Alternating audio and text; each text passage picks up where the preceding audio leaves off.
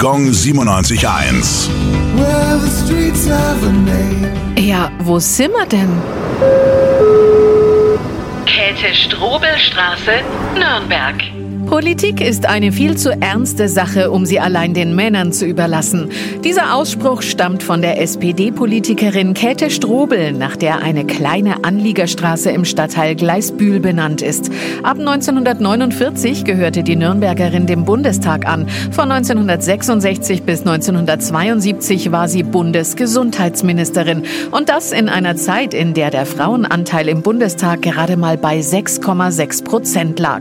Strobel setzte sich fürs BAföG ein, gründete die Bundeszentrale für gesundheitliche Aufklärung und beschritt unter anderem mit dem Film Helga neue Wege in der Sexualaufklärung.